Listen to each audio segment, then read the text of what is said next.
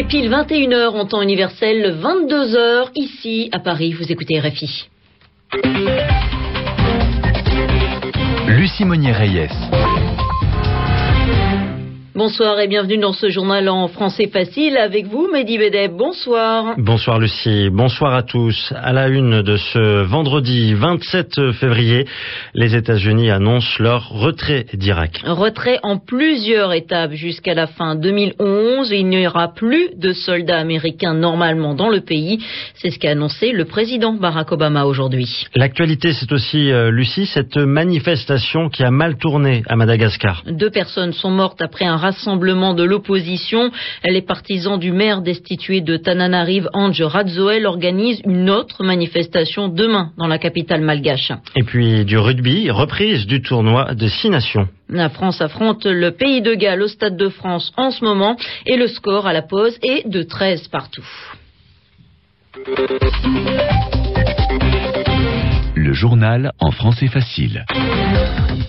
C'était un discours très attendu, celui de Barack Obama au camp Le Jeune en Caroline du Nord. Le président américain a confirmé tout à l'heure le retrait des forces américaines d'Irak. Comment et quand vont-elles se retirer? On voit ça tout de suite avec Toufik Benaïchouch. La mission de combat des soldats américains s'achèvera le 31 août 2010. À cette date, donc, tous les soldats américains auront quitté le sol irakien. Tous, non. Pas tous en fait, parce que sur les 142 000 soldats déployés en Irak, entre 35 et 50 000 d'entre eux resteront encore pour quelques mois. Ils seront chargés en fait de former, d'entraîner les forces irakiennes, d'assurer la protection des civils américains, comme par exemple le personnel de l'ambassade des États-Unis, et éventuellement d'opérations mais très ponctuelles contre le terrorisme à cause d'un accord qui a été conclu avec les autorités de Bagdad. C'est à la fin du mois de décembre 2011 que tout le monde, cette fois, rentrera aux États-Unis. En annonçant ce retrait, Barack Obama tient la promesse qu'il avait faite lors de sa campagne électorale, mais il tient sa promesse non pas en 16 mois, comme il l'avait promis, mais en 18 mois. Il se réserve également la possibilité de changer d'avis et de repousser de quelques mois le retrait complet des soldats américains si la situation l'exige.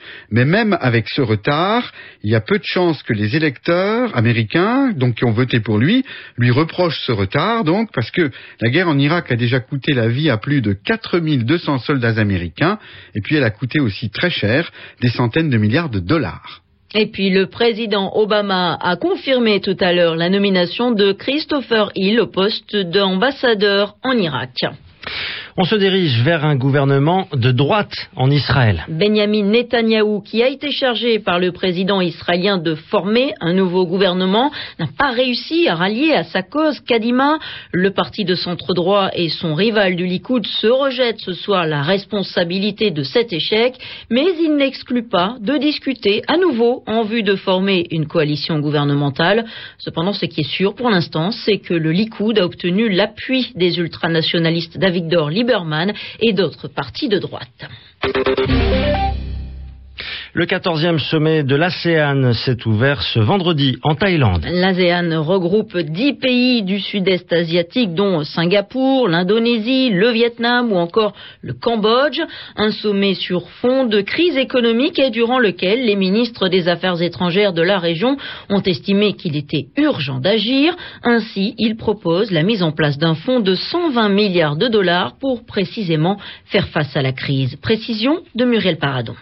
Comme dans d'autres régions du monde, les pays du sud-est asiatique vivent une grave crise. Par exemple, Singapour, économie toute puissante il y a peu, est entrée en récession. Sa croissance est négative. La Malaisie, elle, a une croissance quasi nulle durant les trois derniers mois de 2008 et le Fonds monétaire international prévoit de très mauvais chiffres pour les pays de l'ASEAN en 2009. Lors du sommet en Thaïlande, les pays participants devraient donc décider d'augmenter le montant du fonds d'urgence qu'ils veulent mettre en place pour lutter contre la crise. Ce montant pourrait atteindre 120 milliards de dollars.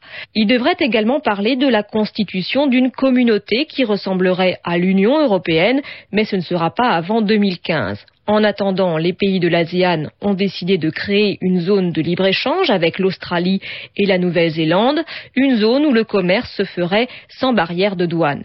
Et cela devrait beaucoup aider les pays du sud-est asiatique car leurs exportations, le nombre de produits qu'ils vendent à l'étranger, ont beaucoup baissé à cause de la crise mondiale.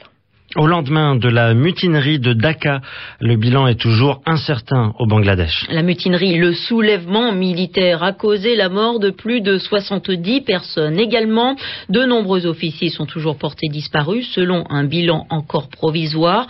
Trois jours de deuil national ont été décrétés suite au coup de force des Bangladesh Reforce, ces paramilitaires chargés de surveiller les frontières du pays. Un rassemblement de l'opposition à Madagascar tourne au drame ce vendredi. Trois jours après la rupture des négociations entre le camp du chef de l'État, Marc Ravalomanan, et du maire destitué de Tananarive, Ange Radzoel, l'opposition appelle un nouveau rassemblement. Ce sera demain, samedi, dans la capitale malgache. Et donc aujourd'hui, ce drame, Mehdi, deux personnes sont mortes lors de la dispersion d'une manifestation. C'était dans la ville de Fianarantsoa, située au sud de Tananarive. Les précisions avec notre correspondant Grégoire Pourtier.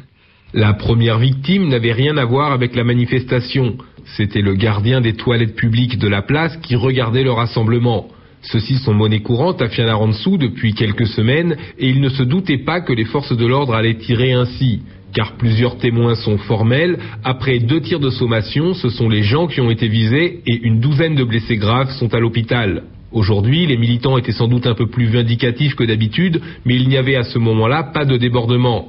Les forces de l'ordre semblent avoir reçu des consignes plus strictes, car hier à Antananarive, elles sont aussi intervenues très rapidement en plein marché et à l'heure de sortie des écoles pour disperser un rassemblement de partisans de Anj Radzoel. Les affrontements s'étaient poursuivis tout l'après-midi.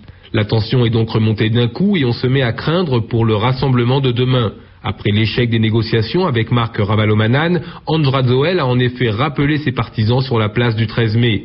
Et cette fois, l'opposition traditionnelle se met officiellement derrière lui et mobilisera aussi ses troupes. Grégoire Pourtier, Antananarive, RFI.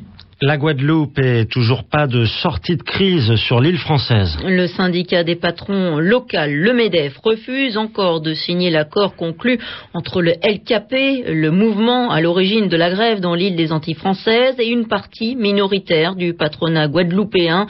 Et ce malgré l'appel lancé dans la journée par le MEDEF national, cette fois-ci lui demandant de revenir à la table des négociations. Toujours concernant la situation en Guadeloupe, le procureur de Pointe-à-Pitre a annoncé la garde à vue de six personnes dans l'enquête sur la mort d'un syndicaliste le 18 février. Jacques Binot, souvenez-vous, membre du LKP, avait été tué à un barrage alors qu'il revenait en voiture d'un piquet de grève. Direction à présent le Stade de France où nous attend Frédéric Gassman. Bonsoir. L'équipe de France de rugby affronte en ce moment le Pays de Galles et pour l'instant, eh bien, la rencontre eh bien, est assez serrée. Oui, c'est très équilibré. Hein, 9 minutes de jeu en deuxième mi-temps. Le score 13 points partout. Autant dire que le suspense reste entier dans ce match. Le 15 de France et le 15 de Galles ont inscrit leurs 13 points en première mi-temps. De la même façon, deux pénalités et un essai de part et d'autre. Essai gallois signé de l'arrière Liburn à la 25e minute. Essai français du troisième ligne Thierry du sautoir juste avant la mi-temps. Et ce sont les buteurs qui ont fait le reste. Deux pénalités et la transformation de l'essai gallois pour Stephen Jones, ouvreur, deux pénalités et la transformation de l'essai français pour le demi de mêlée de Bourgoin et l'équipe de France, Morgan Parra, qui a donc rassuré pour l'instant tous ceux qui doutaient de ses capacités de buteur. On se résume, 9 minutes de jeu en deuxième mi-temps, le score 13 partout. Merci Frédéric Kassmann. On vous retrouve bien entendu dans nos prochaines éditions pour cette rencontre au Stade de France entre la France et le Pays de Galles. Et puis les Césars, Lucie, le cinéma français est réuni en ce moment même à Paris pour récompenser les acteurs, les costumes, la musique, bref, Le César du meilleur film étranger a été attribué tout à l'heure à Vals avec Bachir, le long métrage d'animation de réalisateur israélien Harry Folman, un film qui évoque l'intervention israélienne en plein guerre du Liban dans les années 80, un film qui avait déjà été présenté au Festival de Cannes et aux Oscars. La première récompense de la soirée, elle a été attribuée à Elsa Zilberstein, interprète fabuleuse d'une femme qui accueille sa sœur sortie de prison bout de 20 ans dans Il y a longtemps longtemps que je t'aime. Elle reçoit le César de la meilleure actrice dans un second rôle. Pour les hommes, c'est Jean-Paul Roussillon qui est honoré pour son rôle dans Un conte de Noël d'Arnaud Desplechin. La soirée des Césars continue bien sûr. Nous vous donnerons les autres résultats au cours de, des éditions des RFI. Pour l'instant, il est 22h10 à Paris. Merci de votre fidélité et très bonne soirée à toutes et à tous.